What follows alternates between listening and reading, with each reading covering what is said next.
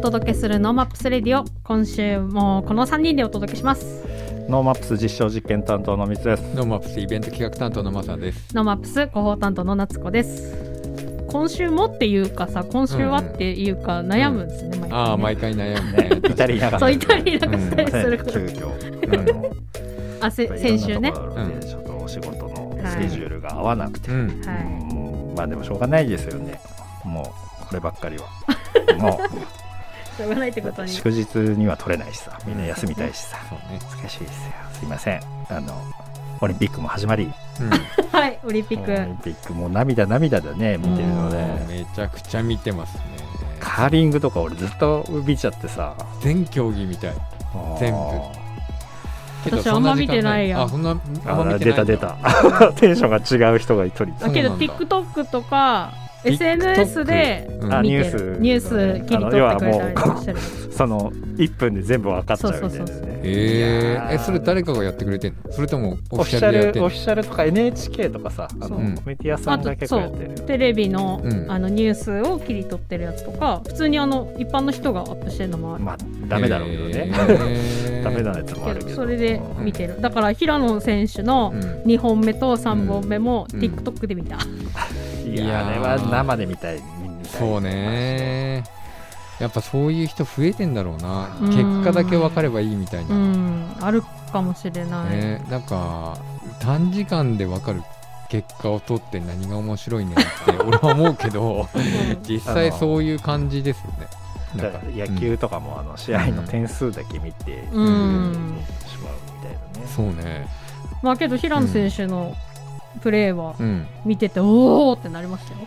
いやなるよ。すごかったね。ねほんとすごかった。しかもホワイトが引退するその場であれを見せるっていうのはすごいよね、世界的にも世界のニュースになってね、うん。で何を聞いてたんだっけ？あの時。あの時にザ・ブルーハーブの曲を聴いてたって言ってましたけど具体的には？何の曲を聴いてたかは言ってくれなかったんですよ札幌出身の。そう。なのでもう勝手にねいろいろ調べてこの曲なんじゃないかっていう。予流行る想が出ていやそうそうそう。そうなんいや同じそうなんでよ。ですも同じ気持ちでうん。ちょっとね、滑りたくなるよねきっとねああいうの見るとねいやいやなりますよ絶対。うんあでも無理だけどね。なんかそのそのテンションで本当に自分もね、あのスキー場とかでやるとるんじゃねえかと思ったらね。そうそうそう勘違いすると本当やばいところまで行くと思うんで。そうねイメージだけ先行してね。そうそうそう。いけるんじゃねえかみたいな。あるある。まあけどあの、うん。2本目うんのねうん。平野選手のその点数がちゃんとつかなくって、はい。でそれを、うん。その3本目で、何クソと。そうそうそうして、うん。プレーして、うん。あれだけのプレーできちゃうんだからすごいその怒い。り怒りってさ、大体マイナスに作用するじゃないですか、うまく滑れなかったり、うん。なんか見返してやろうっていう気持ちが空回りしてうん。失敗したりとかすると思うんだけど普通は、そうじゃないって。やっぱねどういうことなんだろう。そのメンタルコントロールができる選手ときっとできない選手が多分いいると思うんだよね。いやーだからそれはね本当すごいなと思っいやた本当にすごいと思う。すごいね。そ新して、うん、本当にその選手がやってるプレーをこう評価する基準とか、そのきあの審査方法とか、うんうん。まあなんか今回ねたくさんいろんなところで問題になってるけど、もう少し明確になるといいよね。なぜこの競技においてそれはあの違反で、うん。うん。うん。このタイミングでしあの判断されるのかとか、うん。どんどん変わってくると思いますね、そのコンピューターの入り方、まあ、うん。カーリングとかもそうだしさ、もうカーリングはいはいのストーンの中にね、うん。センサー入れてどうのこうのもやってるけど、芸術的なそのフィギュア含めた芸術点というのをどうするかとか、うん。まあまあいっぱいいろんなものが出てくるとは思うんですけど、まあ、まあ、テクノロジーにね、よってね。うん。コンピューターが評価するっていうのはおかしいよねっていうのも分かってうるから。んあまりねその厳密に、うん。まあ厳密になるのが悪いことじゃないけど、人そうだね。人がやるうん。ことの価値みたいなのも同時に考えていく必要があるのかなっていう気がしまね、すね。その時の空空気感というかさ、うん。みんなの見ている目線でのなんか評価点っていうのはどうしてもね、うん。感じちゃうじゃん、うん。m 1でも何でもさ、うん。この場の空気というかさ、うん難しいんじゃないですか。やっぱ人が人を評価するものに関しては全部難しいけど、そういうのがあるからある意味平等なオリンピック競技になってるんじゃないですかね。まあ納得いかねえみたいなね、ね。どうしても出てきますからね。うん。はい。そうですね。まだまだ応援するものもいっぱいあるので、うんうんうん。はい、はい。本日はですね、はい。あのオーストリア・リンツ市でアートとテクノロジーの世界的文化機関としして知られているアルス・エレクトロニカ。うん。ここのアーティスト、キュレーター、リサーチャーとして活躍されている小川秀明さんを今日ゲストにお話を聞いていきます。はい。実はですね、先日、札幌国際芸術祭2023、24のゲストディレクターとして発表されまして、あのーあ札幌に関わってくれるんだと。うん。はいいうことで、うん。テンション上がったところなんですけども、ノーマップスでも2017年にメディアアーツミートアップにご登壇いただいて、私も、あのトーク聞きに行きましたけど、はい。まあ、大変楽しい面白いお話をしてくれたの記憶に残っています。うん。楽しみ。めちゃくちゃ。うん、うん。マサさんねずっと楽しみって言っててもね。はい。はい。ということで今日はあのー面白いお話聞けるんじゃないかなと思っております。ノーマップスレディオワクワクする未来を作る番組です。ツイッターでハッシュタグノーマップスレディオでツイートしていますのでラジオと合わせてぜひご参加ください。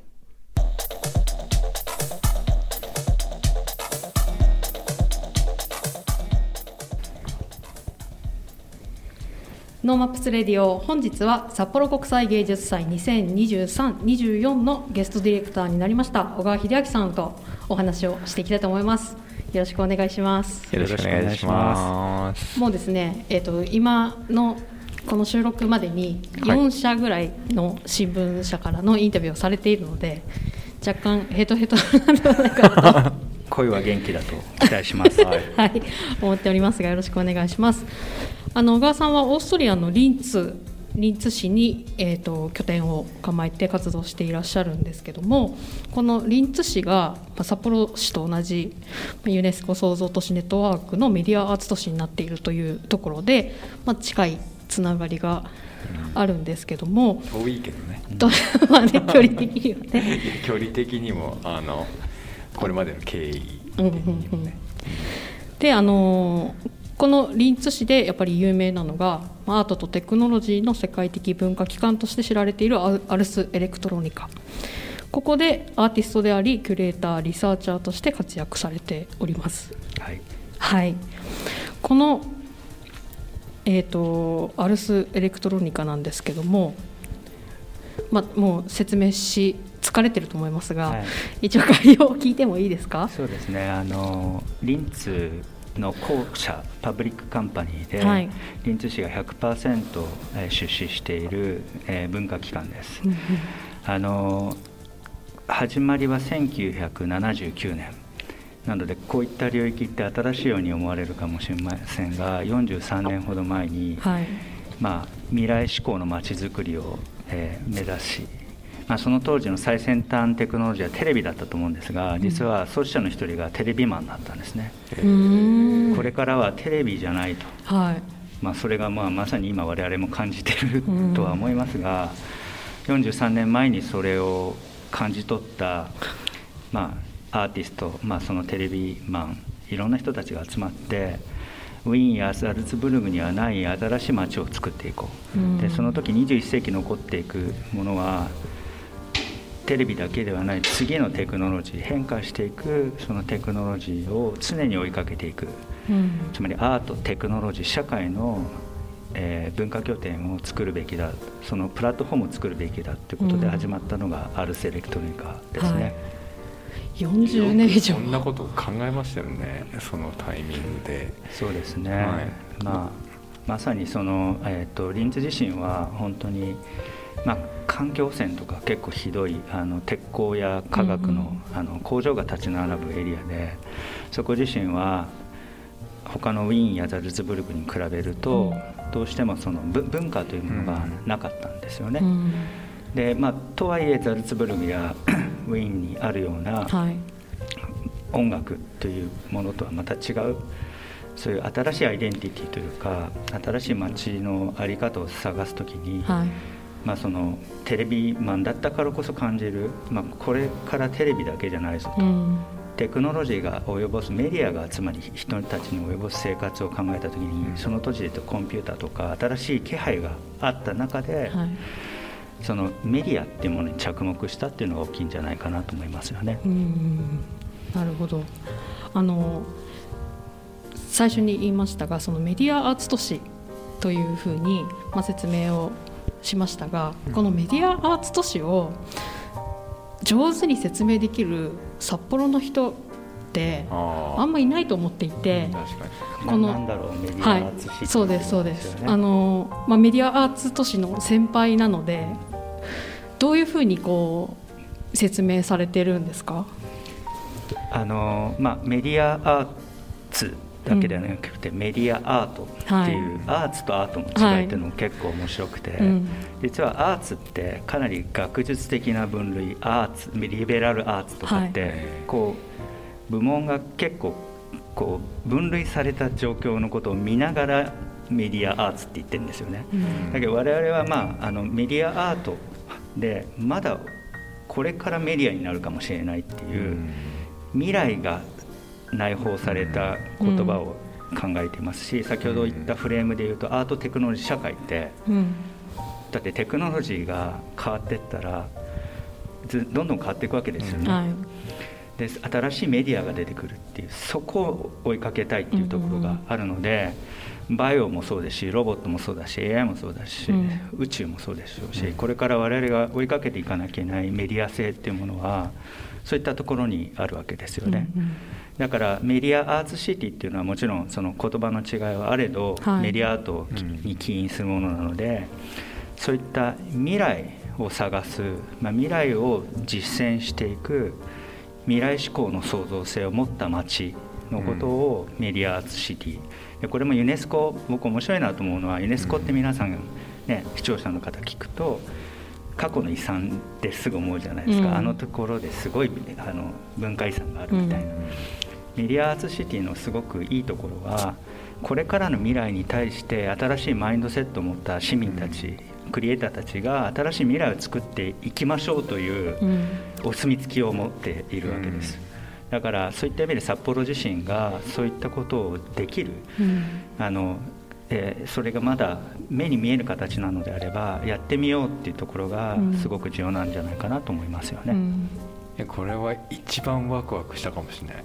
メディアアートの説明を聞いて。うん。やっぱりなんかそのメディアアートというと、まあ、こういうようなアートの界隈のことをメディアアートだっていうような認識の方がどどうしても強いというか、うん。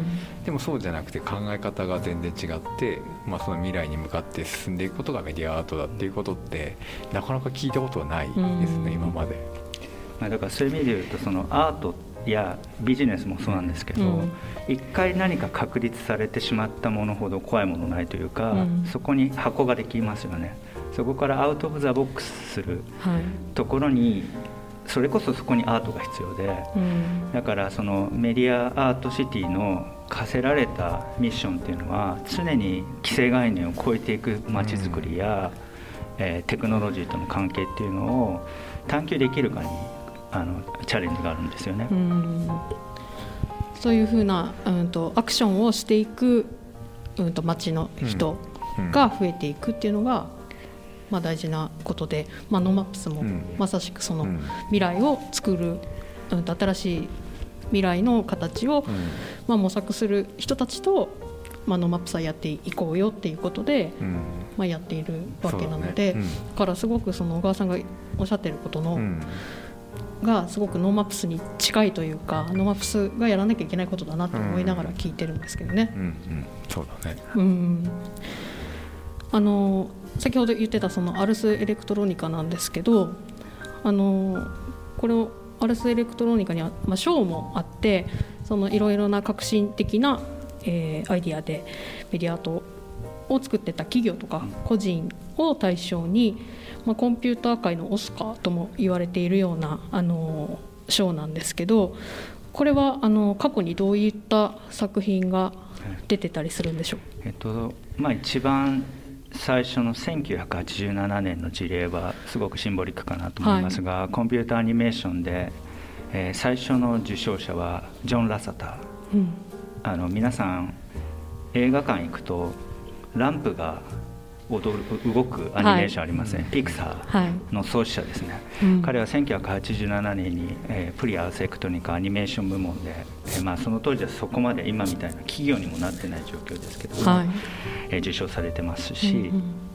あとはウィキペディアやあとティム・バーナーズ・リーというハイパーテクストつまり皆さんが使っている日常語として使っているワールドワイドウェブを考案した人たちもインタラクティブアートで受賞しています、だからそう考えるともちろんアーティストもたくさんいますし、うんそういう時代まだ形言語化されてないもの具現化されてないものに言葉や形を与えるそういうイノベーターたちアーティストたちが、えーよく見ると本当に通っていってるっていうのが見て取れますよね。本当に今の私たちの社会インフラなりに近いところにあるものだよね。うんそういうものを、まあ、そういうものの目というかこれから出ていく目を見つけているのがアルスエレクトロニカっていうものになるんですかね。そうですね、まあ、我々はそういったさっきの art tech society っていうものを横断的に何かこう新しい発明や新しいクリエイティブっていうものをプリ・アルスエレクトロニカというコンペティションで、えー集めてまして、まあ、年間3000件ぐらいのあの submission があってであの締め切りもまた来ますので、はい。もしご興味あれば皆さんも応募していただければという宣伝もしつつ、はい。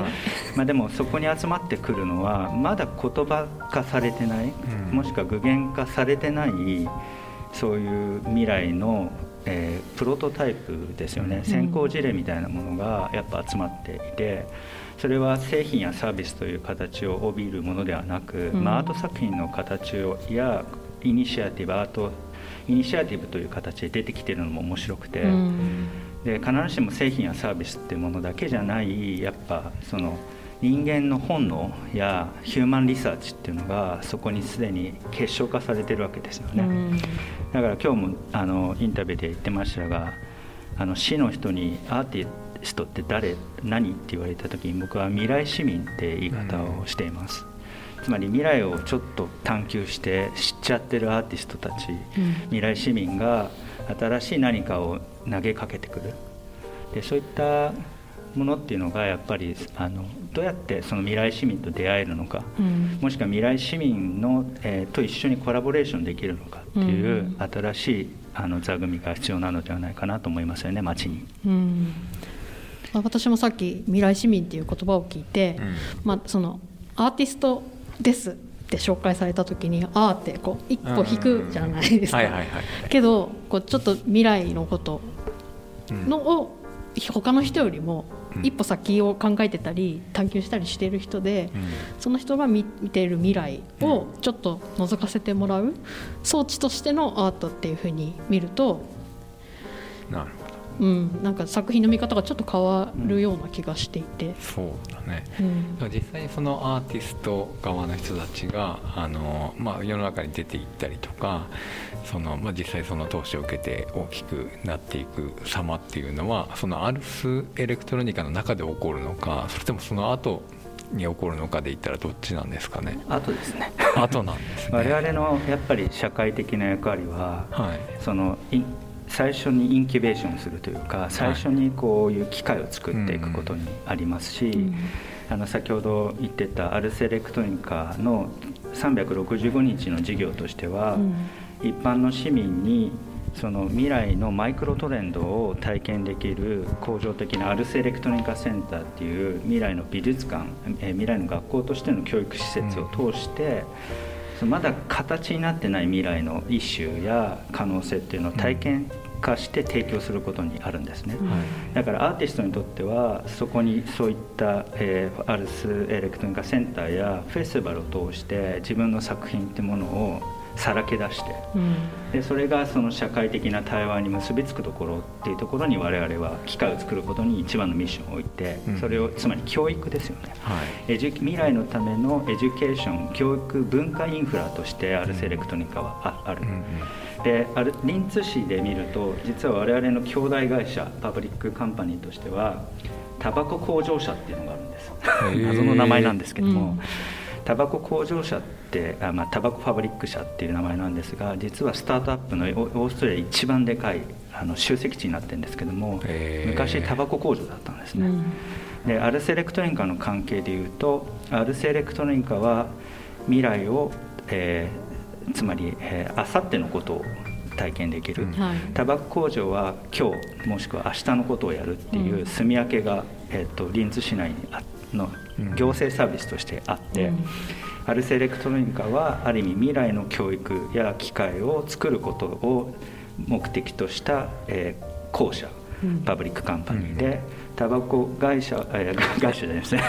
タバコ工場社、えー、と工場パパブリック社はその種をある意味ビジネス化するところにはい。フォーカスしたすごい巨大なファブラボとかもあるようなうん。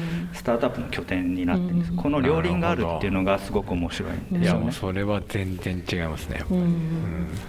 まあ、それがなんか仕組みとしてうん。成立してるっていうところが札幌と違うところというか、そうなんかみんなそれぞれ、まあ、芸術祭もそうだし、うん。ノマップスもそうですけど、うん。いろいろなんか与えたりしてくれるんだけどじゃあみんなあと 頑張ってやれよみたいな、あの野放しになるというか。っていうところがあの仕組み化されてないところそうですね。としてあるとや役割ですよね、うん。きっと。あの先ほどのタバコ工あの工場社ってどうできたかっていうと、実はえーっとジャパンタバコがオーストラリアタバコを買収して、うん。でその後、えーリンツ市に売却するという実はちょっと日本が絡んだプロセスがありまして。えでそうするとすごい巨大な工場なんですけどでみんな知ってるんですよね、うん。あれしタバコ工場だよね。うんうん。ででも誰もアクセスできないっていう状況がリンツ市が保有することによって生まれたと、ーうん。うんつまり誰もできないある意味市が所有しているプロパティがあるところに、アルセレクトニカがそこに着目する動きもするんですね、フェスティバルは何のためにするかっていうと市が持っている、うん。えーまあ、ある意味使われなくなった場所に火をつけるというか,、うん。か風を通していく、だからタバコ工場もそうだしアルセレクトニカフェスティバルの過去を見ると教会であったりとか、えー、と郵送物配送センターとか、うん。いろんなものが実はアルセレクトニカフェスティバルが通過した跡地になっていて、うん。で最初にドアを開けるのが我々。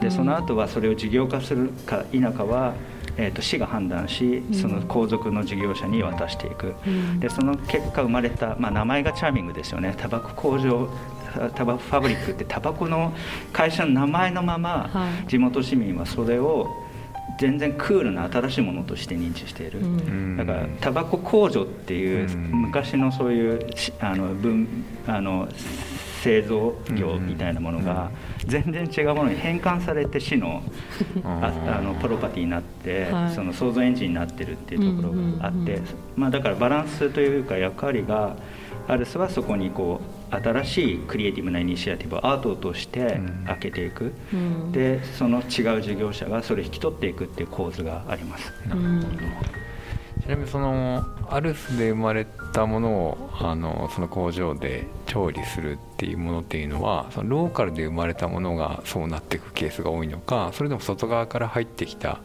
新しいこうアートの形のものがそこを通して世に出てくのかっていうそうですね。そういう意味で言うとあの必ずしもそのタバコ工場自身と我々がそういった連携関係にあるっていうよりは市のアクセスとしてインフラとしてあるので、はい。必ずしもアルスに来なくてもうんものづくりをしたい人たちはタバコ工場にうん。普通にアクセスできるしだからその連携感で何かっていうよりは選択肢が少なくともあるわけですよね。うんでアルセレクトインカはあのもちろん市のそういった、えー中の生態系の一部を担うだけではなくて、うん。世界中のグローバルな例えば企業の、ん。まあ、オープンイノベーションのパートナーとして、はい。えー、といろいろなプロジェクトをやることもありますね。うんまあ、近年一番有名な事例でいうと東京オリンピックで夜空を彩ったあのはい。ドローンのショーの一番最初が僕がいるフューチャーラボが一番最初2012年世界初のドローンショーを実施。そして2015年ですねインテル、うん、実際に東京オリンピックで飛ばしたチーム、シューティングスターのチームが、えーと、あの彼ら事業化をしていくというプロセスで、そういうコラボレーションが生まれた事例もありますが僕らのあるセレクトロニカミッションは解像度を上げていく。つまり、えーと、50機を1000機や1万機にするっていうのは企業ができることなので0から1を作る。そこのところにやっぱりアートっていうアート的な、えー、こう思考であったり実践を投入するところが我々アルセレクトニカがフォーカスしているポイントです。今回あの小川さんは、まあ、アート思考とかアートシンキングっていうようなことを、うん、まあ、ビジネスマンに向けてだったりとか、まあ、いろんなところでお話をされている記事なんかも見てるんですけどもあの一つ聞きたいのはやっぱりこのコロナ禍でそういうインタビューが増えました？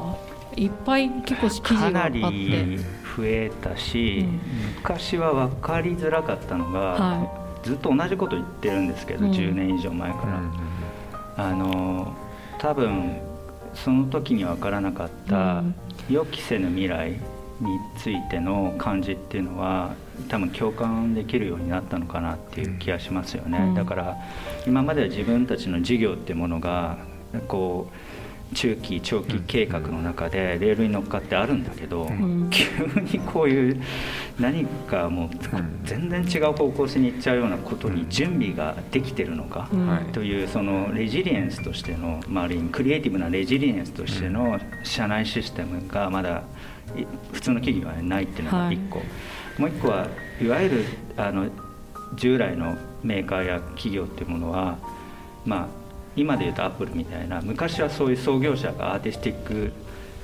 ディレクターとしてやってれば、自分でガツガツいけるんだけどそれを継続するような仕事をやってるところは、第二の創業とか行ったりとか、ままさにどうしていいかわからないところに今ぶち当たってる、はい、そういった時に我々みたいな存在パブリックででかついろいろなクリエイティブというものを扱って、うん、で0から1を作るっていうことをやっている、まあ、チームや機関や、まあ、新たな文化機関のミッションですよね、うん、を帯びたところとそういった対話ができるっていうことによってまあ、ノーマップスさんが僕面白いなと思うのはマップができちゃったらもう過去なんですよね、うん、だけど我々が説明してるのはコンパスだと、うん、でコンパスは要は一人一人が自分でその自分のコンパスを持って、うん、持ってればマップがなくてもいけると、ここで僕はつながりを感じるんですけども、はい、つまりこの札幌国際芸術祭はそういったその市民が一人一人の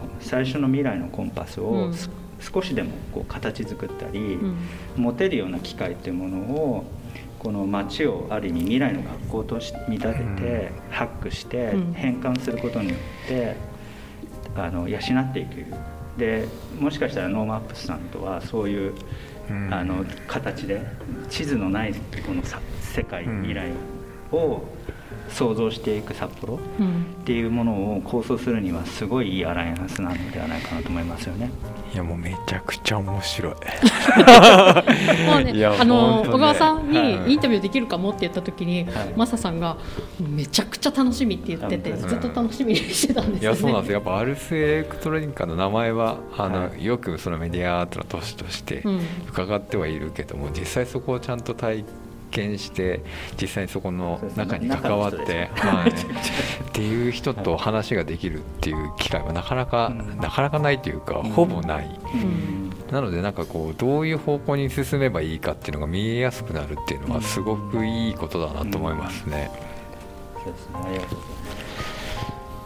えっと、そのアートっていうのが、まあ、なかなかそのビジネス、まあ、ビジネスパーソンとまあ、芸術祭のその広報もやっている中でなかなかこうマッチしないで来たんですけど、まあ、2023に向けてはかなりこうビジネスパーソンにとってもアートっていうものを体感するチャンスだったりあの意識が変わっていくような気配がしていてとても楽しみなんですけどそのビジネスマンにとってビジネスパーソンにとってのアートっていうのものは小川さんにとってはどうこう作用するものだと思ってますか？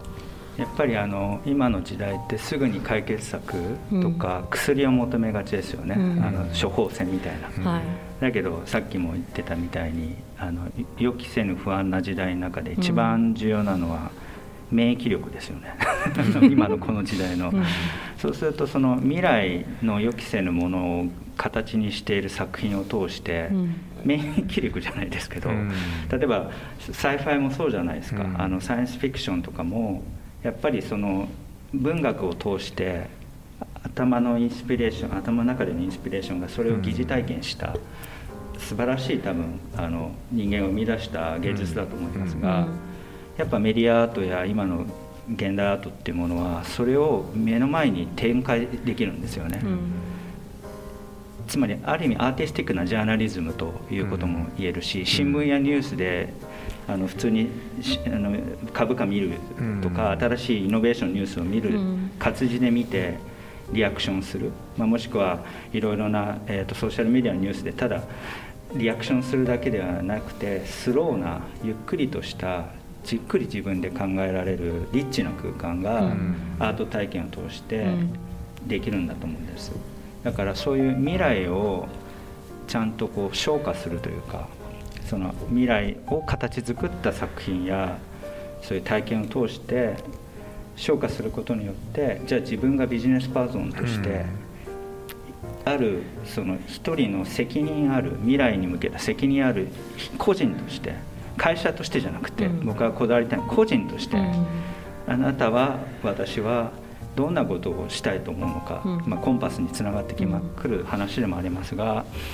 そういった意味でそのアートっていうものが改めて重要なあのエネルギーになるんじゃないかなと思うんですよね。うん、あとさっきおっしゃってたんですけどそのアートからそのイノベーションが生まれるっていうのもああと思って単純にその目の前の課題を解決しているものが、うん、まあ、ビジネスになっていくんではなくて、うん、その前にその問いをちゃんと見つけて新しい問いを見つけていくから新しいイノベーションにつながるっていうのもすごく大事なポイントだなと思いました。そうですね。やっぱアートってその同じことしたくないんですよね。根本的に、はい、でデザインはやっぱりそのいろんなものをより良くしていくとか多分性質がちょっと違くて、うん。でやっぱりそのアートは0から1を作るとかさっき言いましたけどやっぱそういうマインドを持っているんです。だから僕はアートもデザインも本当とても重要でただ日本の多分 education の中でアート教育ってどうしても結構過去思考なものが多かったように思うんですよね。デザインについてはすごくいろいろなデザイナーの方の本当に素晴らしいあのスキルやあのいろんなソリューション事例っていうものが日常の中にかなり今浸透してみんなも認知してるんだけど、アートってまだアートアートじゃないですかっていう、でも多分アートも今すごくアップデートされていて、まあ、こういった時代の中で社会的な新しい意味やあのそういったミッションがすごく課せられている中で、やっぱりそういうあの視点でそういったものを見た時にあの0から1を作っていくとか常識を疑うとか、うん、当たり前のことなんですけどそういうものっていうところにやっぱ一番今着目すべきだなっていうふうには思いますよね。うん、うん。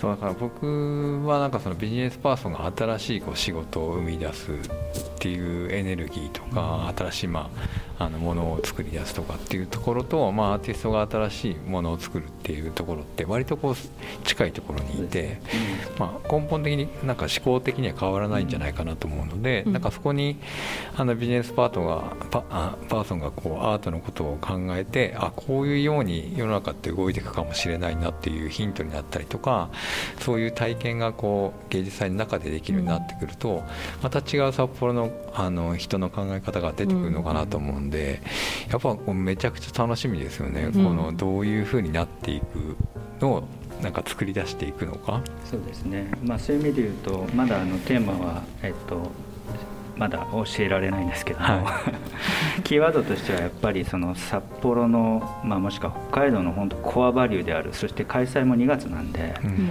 雪と未来ですね、はい。その雪と未来を徹底的に議論したい、まあ、うん。もしくはそれを体験したいっていうのが、うん。えー、とテーマで。で、まあ、雪の話ってあの皆さんにとっては当たり前すぎちゃって、うん。でもその当たり前すぎるっていうのがポイントで、うん。当たり前すぎるものが今後どうなっていくのか世界の気候変動の中でどういうふうになっていくのか、うん。まあ、そここだからこそできない実験は何なのか、うんまあ、2030年オリンピックを誘致していく中に新しい発明、うん。その新しいスポーツの発明やイノベーションというものは何なのか、そして共生ですよね。共生シンビオシス、えー共生技術とは何か。多分日本はそういう意味でその環境と、えー自然と共生していく新発想が必要で、うん。もしかしたら、まあ、これはちょっとラディカルな言い方かもしれないですけどもヒューマンセンタードデザインみたいなものじゃないものにどんどん移行していくような発想も求められるかもしれない。つまりプラネットセンタードデザインとか、うん。まあ、そんなのあるのかって話なんですけど。でも究極的に考えたらうん。ヒューマンセンタードの先って、うん。結局地球がなくなっちゃったら、うん。何が結局ヒューマンセンタードなのかっていうと、はい。プラネットセンタードのが合ってんじゃないかっていう、うんうんまあ、これはもう真逆の発想なんだけど究極的には同じですよね、はい。ただそれが一過性の今なのか、うん。本当に未来について考えるラストチャンスにできるのかっていう、うん。この最後の機会が今まさに我々の目の前にあるわけで、うん。そこでどんな未来を作っていくのかっていうのを我々は、えー、と本当に議論しアクションする、うん。アクションがとても重要ですよね。うん。なんか私たちがその個人としてどう未来を作るためのコンパスを持てるのかっていうことと、札幌からもしかしたら地球規模のコンパスをみたいな話にもなっていくってことですよね、きっと。うんそうですね。うん。結局これってみんなが共有する話ですから、うん。やっぱりそこで得られる知見を世の中に世界に広げていって交換していく。うん。でそう考えると、まあ、国際芸術祭なので世界中からいろんなイノベーターたちが来てで、ままさにその実験区を作るってことですよね、未来に向けた。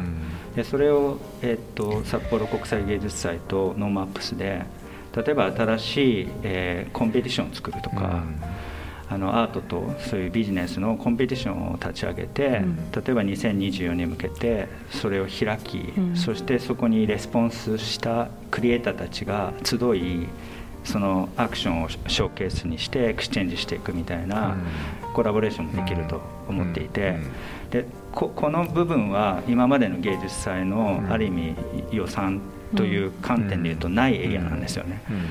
なのでぜひというか。いやでもそれはめちゃくちゃやりたいですね。うん。で多分それができると,、うん。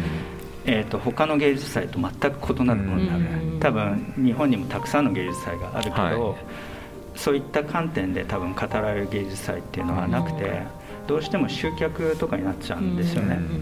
で集客として評価軸を与えてしまうと難しい。つまりその一過性しか見てないってことがあらわになってるわけですよね、だから僕がこだわりたいのはやっぱりその文化教育教育ですね、うん。教育とあとイノベーション。教育とイノベーションを触発する、えー芸術祭のあ新たな形をノーマップスさんや、うん。えー新しいそのイノベーションビジネスをうん牽引しているチームと一緒に作っていきたいなっていうふうに思います。やりましょう ここで決めていいかどうかわかんないですけど。いやこれはなんかはい。本当にやるべき価値のあることだなってうん本当に思うので、はい。ぜひご一緒したいですね。そうですね、ぜひお願はいします。まだ本当構想段階なので、そうですね仲間がいないとできないっていうことです。うん。はい。はい、あのぜひ今後も、うん。あのノーマップスレディオに出ていただいたりとか、はいそうですね。あのはい。今年の10月にはまたノーマップス2022もありますので、はいはい。うん。そこで広くお話ししていただいたりとか、ね。いろんな形で、はい、ぜひ。コラボしていけたらと思いますので引き続きお願いします。どうぞよろしくお願いします。 NoMaps Radio 本日は札幌国際芸術祭2023-24のゲストディレクター小川秀明さんにお話をお聞きしました。ありがとうございました。ありがとうございありがとうました。ございました。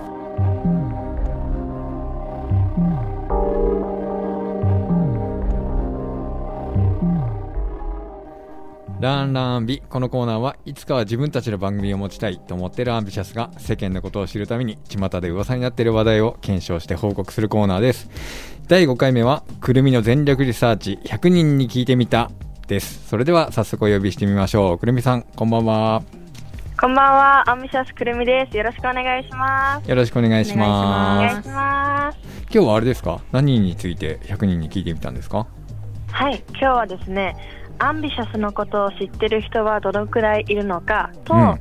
皆さんの好きなアーティストはどうやって知ったかについて、街角の10代、20代の男女100人に聞いてみました。これは意義深いね。はい。めちゃくちゃ興味あるよ。うん。あのちゃんとどういうふうに、あのうん。リサーチしたかもさ、そうね、はい。どういうふうにリサーチしたんですか？あえっとですね、本当は一人でやろうと思ったんですけど、メンバーが、うん。メンバーが手伝ってくれて、あの、たぬき工事で、ちょっと、あのーパネル？私たちのパネルを持って、この人、こういうメン、なんていうんですか、うん。こういうアーティスト、うん。知ってますか？っていう感じで。本人が本人のパネルをすごい。持ってまあまあねマスクとかしてね、はい。うん。あれだからねそうです。わかんない。あれくるみちゃんはあれですか？どういう予想をしてたんですか、私はですね、うん。あの、知り合いとかうがん、通ったりとかもあるのかなと思って、うん。ちょっと多めにうん。15人で予想しました。100人中15人は知ってると。うん。はい。なるほど。なかなか多いなかなか多い気がすそうるけど。ですね。うん。まあなんかちょっとまあ希望も込めて、うん。そうですね、15人にしました。なるほど。じゃあはい。2つ目の質問は、えっとですね。う、ん。あのー好きなアーティストをどこで知ったかっていうのは、テレビとか SNS が多いのかなってうん、予想立てました。うん。やっぱテレビ。いや、テレビはやっぱ強いかなと。くるみちゃんも見る、はい。結構。いや、見ますね、めちゃめちゃ。ラジオって言ってくれないかラジオラジオって言ってくれないんだなと思ってあれラジオ番組持ちたいじゃなかったっけ？テレビなんだ。いや、もちやっぱね。ラジオの次はテレビなんああなるほど。うんそうです、そうです。うんうんさてでは実際のアンケート結果についてお話しください。はい、えー100人に聞きました。アンビシャスのことを知っているのは8人でした。おおすごい。8人。8人すごい。もいた結構いて、うん。私も嬉しかったです。あれ？嘘ついてない？嘘ついてないですよ。すごいね。寒い中こうずっとアンケートしてたからさ、うん。あのししし知ってるって言った人がいるじゃん、そうです、そうです。でも実際私、ん。私とメンバー、うん他4人いて、うん。他の22で3組に分かれて、うん。あのアンケートしてたんですけど、私が取ったはやつはゼロだったんですよ。私一人でやった時、全員いいえで、うん。ああと思ってたんですけど、他のメンバーが、うん。あの知ってるっていうふうに、はいに丸付けをしてくれてたみたいで、えはい。まあでも100人にはねアンビシャスですって宣伝できたからね、はい。今度はまた1人2人増えていってると思うよね、うん。うん。いや、そうなると嬉しいです。なんでアンビシャスのことを知ってたの？あのですね、なんかうん友人に教えてもらったとか、うん。インスタグラムで見たっていう人が多かったみたいです。へえ、はいそうだね。自分たちでやってることがこうやってつ伝わってるっていうのは嬉しいね、うんうん。はい、めちゃめちゃ嬉しいです。なるほど。一生懸命やってる TikTok はどうだったんですか？うん、TikTok で見たことあるって言った子は一人もいいな。そう。まだまだ頑張らなきゃダメですね、そうですね。なるほどね。はい。えくるみちゃんはどういう予想してたの？あ、知ってる。うん。あ私はうん。もうあアンビシャスで友達いるっていう。あ友達が。本当に普通にあ、この子友達が友達なんだよねっていう。のが。ああそんなに狭くないだろう札ー幌。いやなんか札幌だしたぬき工事ってちょっとなんかいるのかなと思って。そうね。はい。であとあれかい？あのーアーティストをどこで知るかっていうところ？うん。はい。教えてもらってもいい？はい。その回答で一番多かったのは、うん。あの、テレビでうん。21人でした。あやっぱやっぱテレビななんだ。はい。な、うん。やっぱり、なんか前から今 TikTok とか流行ってるけどやっぱり前から好きでっていう方がすごい多くて、やっぱり前からってなると携帯とか SNS よりかも、うん。テレビでちっちゃい時から見ててみたいな、あーの人が多かったからやっぱりテレビが多いんだなと思いました、なるほど。はい、その次は？その次は友人に教えてもらったうん。が12人で、うん。3位は YouTube で11人で、うん。4位が TikTok で7人でした。うん。そうか。はい。じゃあやっぱテレビだな やっぱでもテレビが強いですね。うんけど昔見てて、うんっていうことだよね、今のそうだよね。くるみちゃんが言う感じだとそうですね今最近みテレビで見て好きになったというよりは以前から見てたからみたいな？そうですね。その方が結構多かったですね。うん。まあ、それ以外は大体 SNS が紐づいてそうな回答にそなるのかな？うですね。最近知ってちょっとハマり出したっていう感じの人が多い感じですね。うん。なるほどね、はい。あちなみに好きなアーティストとかも聞いたの？あ、そうですね。なんか好きなアーティストうん。はすごいバラバラで、うん。なんか2人以上から名前上がった人は10組しかいなくて、うん。一番多い人でも BTS で6人。うん。あら本当にバラバラだ。すごいバラバラでした。なるほどね。はい。アンビシャスはいた？アンビシャスはまだいなかったです。あまだいないまだ。まだこれから。じゃあこれから。いいね。まだでした。けど BTS が6票で、うん。で、はい。その後がカラーでしょ？そうです、そうです。だから韓国勢うん。すごいね。あ、そうですね。やっぱだから、あの、日本で言ったら、うん。アンビシャスうんっていう感じになれればいいかな。あさすが。謙虚なのがあれなんだけど、うんまあ大事だよね。うん。大事だよね。そうです、そうです。はいそうか。じゃあくるみちゃん今回アンケートしてみてどうでした？はい、えっとですね、まあ、15人っていう予想を立ててはいたんですけど、まあ、15人ってなんか、まあ、本気で15人以上いるでしょうって思ってたわけでもなくて、うん。実際、いや、本当にまずいるのかなっていう不安でしかなかったんですけど、うん。8人も知ってくださってたことにすごいびっくりして、うん。これよりももっともっと多くの人に知ってもらいたいってあのパネルを見せたときに、あアンビシャスじゃんってもうあっちからうん言ってもらえるくらいになりたいって思いました。ああいいね、はい。そうなったら嬉しいね、じゃあ2つ目の方は？あのー皆さんがどうやってアーティストを知ってるかっていうのがすごい参考になって、うん。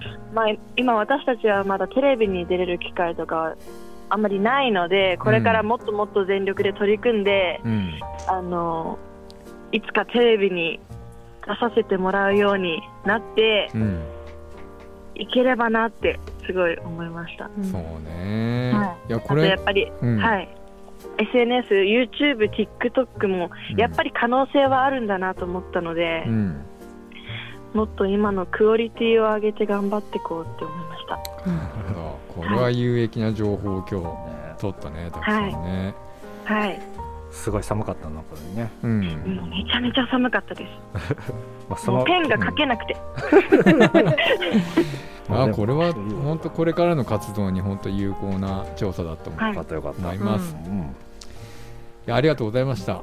ありがとうございました。アンビシャスの情報をここでお願いできますか？はい、アンビシャス、アンビシャス情報です。2月20日、キングムーでライブがあります。そして3月は私たちがデビューしてから1周年になります。うんえー今決まっているだけでキングムーで3回、サウナの聖地、ニコーリフレさんで1回、 Zepp 札幌さんで1回のライブがあります。えー詳細はアンビシャスのホームページ、SNS に上がりますのでチェックしてください。それでは聞いてください。 Starry Night。ランランビ今日の担当はくるみさんでした。ありがとうございました。ありがとうございました。ありがとうございました。ありがとうございました。 NoMaps Radio 本日は札幌国際芸術祭2023-24のゲストディレクター小川秀明さんにお話を聞いてまいりました。NoMaps でもうん。いろいろこう連携できるところがいっぱい出てきそうな予感がしておりますのでうんうん。あやっぱり札幌市が面白くなっていく。うん。というところではうん。芸術祭も NoMaps もう。ん。方向は一緒なのでうん。何ができていくか。そう交わる部分は全然間違ってもいいと思ってるから。うん。だからそう考えるとうん。今までの、えー、とゲストディレクターの中では、うすごく NoMaps 寄りというか NoMaps に近い、まあ、普通のことを分かってわん？最初から分かってる状態で多少は入ってこれるっていうのは強みかもしれないですね。うんうん。うん。まあ札幌が面白くなっていくはい。ようにんうん。私たちも頑張っていきたいと思っております、頑張っていきましょう。本日もお付き合いありがとうございました。 NoMaps Radio のアーカイブはポッドキャスト Spotify などストリーミングサービスでお聞きいただけます。 NoMaps Radio で検索してください番組の感想は FM ノースウェブ番組メールフォームまでまたは Twitter ハッシュタグ NoMaps Radio でツイートしてください。Facebook、Twitter のフォローもどうぞよろしくお願いします。今週もえーいただいた鹿のジビエを今夜も食べる蜜と。そうだな やっぱ週に1回はラーメンを食べたくなるマサと、うんえっ、と最近うちのパートナーの翼さんが開発した、開発したうん。あのごぼうのはい。漬物をうん。しゃぶしゃぶ用のうん。豚肉でうん。巻いてうん。さっと焼くだけのうん。肉巻きがうん。最強美味しい。真似してほしい夏子でお送りしました。また来週。大丈夫？これ。いやわかんない。わかんないよ翼さんありがとうございます。笹さんちょっと真似してみます